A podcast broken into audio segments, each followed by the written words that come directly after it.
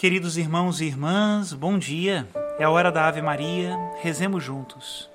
Em nome do Pai, do Filho e do Espírito Santo. Amém. O anjo do Senhor anunciou a Maria e ela concebeu do Espírito Santo. Ave Maria, cheia de graça, o Senhor é convosco. Bendita sois vós entre as mulheres, e bendito é o fruto do vosso ventre, Jesus. Santa Maria, Mãe de Deus, rogai por nós, pecadores, agora e na hora de nossa morte. Amém. Eis aqui a escrava do Senhor, faça-se em mim segundo a vossa palavra. Ave Maria, cheia de graça, o Senhor é convosco. Bendita sois vós entre as mulheres, e bendito é o fruto do vosso ventre, Jesus. Santa Maria, Mãe de Deus, rogai por nós, pecadores, agora e na hora de nossa morte. Amém. E o Verbo de Deus se fez carne e habitou entre nós. Ave Maria, cheia de graça, o Senhor é convosco. Bendita sois vós entre as mulheres, e bendito é o fruto do vosso ventre, Jesus. Santa Maria, Mãe de Deus, rogai por nós, pecadores, agora e na hora de nossa morte. Amém. Rogai por nós, ó Santa Mãe de Deus, para que sejamos dignos das promessas de Cristo. Oremos. Infundi, Senhor, em nossas almas a vossa graça, nós o suplicamos para que nós que conhecemos pelo anúncio do anjo a encarnação de Jesus Cristo, vosso Filho e nosso Senhor, cheguemos por sua paixão e morte de cruz à glória da ressurreição da carne. Pelo mesmo Cristo nosso Senhor. Amém. Em nome do Pai, e do Filho e do Espírito Santo. Amém. Queridos irmãos e irmãs, continuamos então com as meditações do Padre Francisco Fernandes Carvajal e hoje, terça-feira, nós vamos meditar sobre a filiação divina. Nós somos filhos de Deus. Escutemos.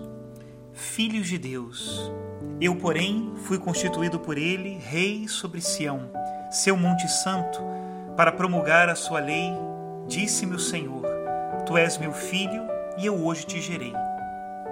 A misericórdia de Deus Pai deu-nos por rei o seu filho. Tu és meu filho. O Senhor dirige-se a Cristo e dirige-se a ti e a mim, que estamos decididos a ser outros Cristos, o mesmo Cristo. E isso é o que pretendemos, apesar das nossas fraquezas, imitar Cristo, identificar-nos com Ele, ser bons filhos de Deus ao realizarmos o nosso trabalho e as tarefas normais de todos os dias.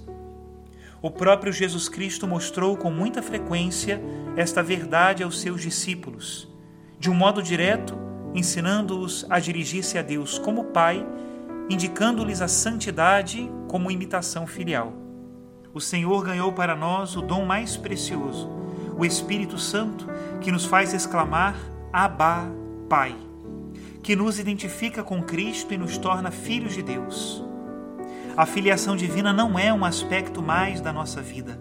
Ela define o nosso próprio ser sobrenatural e determina a maneira de nos situarmos perante cada acontecimento. Não é uma virtude particular que tenha os seus atos próprios, mas uma condição permanente do nosso ser, que afeta todas as virtudes. Somos, antes de mais nada e sobretudo, filhos de Deus, em cada circunstância e em todas as atuações. Esta convicção domina a nossa vida e a nossa ação não podemos ser filhos de Deus só de vez em quando, embora haja alguns momentos especialmente dedicados a considerá-lo, a compenetrarmos-nos nesse sentido da nossa filiação divina, que é a essência da piedade. Se considerarmos com frequência esta verdade, eu sou filho de Deus, se aprofundarmos no seu significado, o nosso dia se encherá de paz, de serenidade e de alegria apoiar-nos-emos resolutamente em nosso Pai Deus, de quem tudo depende, tanto nas dificuldades como nas contradições, quando porventura tudo se tornar sombrio e mais difícil. Voltaremos mais facilmente à casa paterna, como filho pródigo, quando nos tivermos afastados pelas nossas faltas e pecados. Não perderemos de vista o nosso Pai, que está sempre à nossa espera para nos dar um abraço para nos devolver a dignidade de filhos, caso a tenhamos perdido, e para nos cumular de bens numa festa esplêndida, ainda que nos tenhamos comportado mal uma ou mil vezes. A oração, como neste momento que dedicamos exclusivamente a Deus, será verdadeiramente a conversa de um filho com seu pai, que sabe que este o entende bem, que o escuta, que está atento à sua pessoa como nunca ninguém esteve. É um falar com Deus confiante, que nos move com frequência à oração de petição, porque somos filhos necessitados. Uma conversa com Deus cujo tema é a nossa vida, tudo o que nos palpita na cabeça e no coração, alegrias, tristezas, esperanças, dissabores, êxitos, malogros e até os menores detalhes da nossa jornada, porque teremos comprovado que tudo o que é nosso interessa ao nosso Pai Celestial. E à luz da nossa oração de filhos, descobriremos com outra profundidade que as pessoas que nos cercam, com quem nos relacionamos, têm também a Deus por Pai, isto é, que todos somos irmãos. E este é o único fundamento da fraternidade que une todos os homens. Não se pode baseá-la apenas nos vínculos da família, da amizade, da pátria, de uma obra comum a realizar. Não se pode invocar genericamente uma fraternidade universal que deve reinar no gênero humano. Isso tudo é muito pobre e precário se não mergulha as suas raízes na consciência de que somos filhos e filhos muito amados do nosso Pai Deus. Por isso compreendemos que os pagãos comentassem dos primeiros cristãos ao vê-los apoiarem-se uns aos outros, solidários na vida e na morte. Vede como se amam. Eles descobriram que são irmãos. O filho é também herdeiro tem como que um certo direito aos bens do Pai. Somos herdeiros de Deus, co-herdeiros de Cristo, nos diz São Paulo. E o Salmo segundo, com o qual começamos esta oração, Salmo da realeza de Cristo e da filiação divina, continua com estas palavras: Pede-me e eu te darei as nações por herança, e estenderei os teus domínios até os confins da terra. Recebemos já nesta vida a antecipação da herança prometida. É um gaudium compate, alegria com a profundidade da paz de sermos filhos de Deus. Uma alegria que não se baseia nos nossos méritos, nem na saúde ou no êxito, nem sequer na ausência de dificuldades, mas que nasce da união com Deus. Alicerça-se na consideração de que o Senhor nos ama, nos acolhe, nos perdoa sempre e nos preparou um céu junto dele para toda a eternidade e perdemos-la quando deixamos cair no esquecimento a verdade consoladora de que temos o próprio Deus por Pai e não descortinamos a sua vontade, sempre sábia, providente e amorosa, nas dificuldades e contratempos que vêm com cada dia. O nosso Pai não quer que percamos nossa alegria de raízes profundas.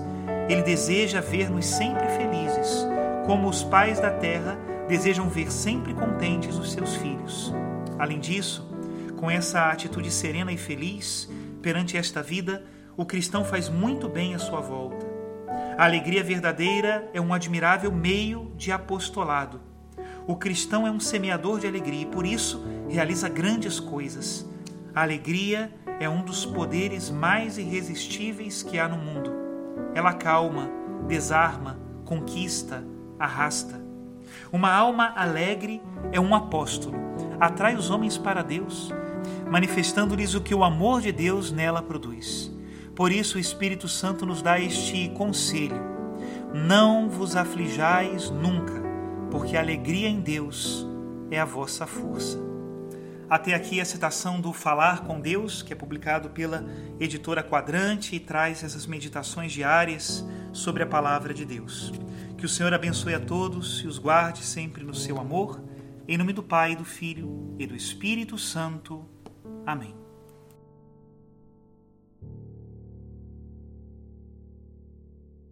Algo está me acontecendo, eu não posso explicar. Quando choro, apago o riso, não consigo nem falar. Uma angústia me persegue sem razão real de ser. Basta fé banir os fatos pra de novo eu renascer. Não é fácil andar sozinho, sem alguém para me ajudar. Mas existe um caminho em que posso confiar, mesmo triste ou indeciso, eu te peço a tua luz. No poder do nome, o nome é Jesus. Há uma razão de ser, alegria ou sofrimento. Não vou mais sofrer com pequenos ferimentos. Vou erguer a voz e ajudar aos meus sou um vencedor, pois sou filho de Deus. Há uma razão de ser, sofrimento, não vou mais sofrer com pequenos ferimentos. Vou erguer a voz e ajudar aos meus Sou um vencedor, pois sou filho de Deus. Você é um vencedor, pois és filho de Deus. Somos vencedores, pois somos filhos de Deus. Somos a igreja dele, somos filhos de Deus.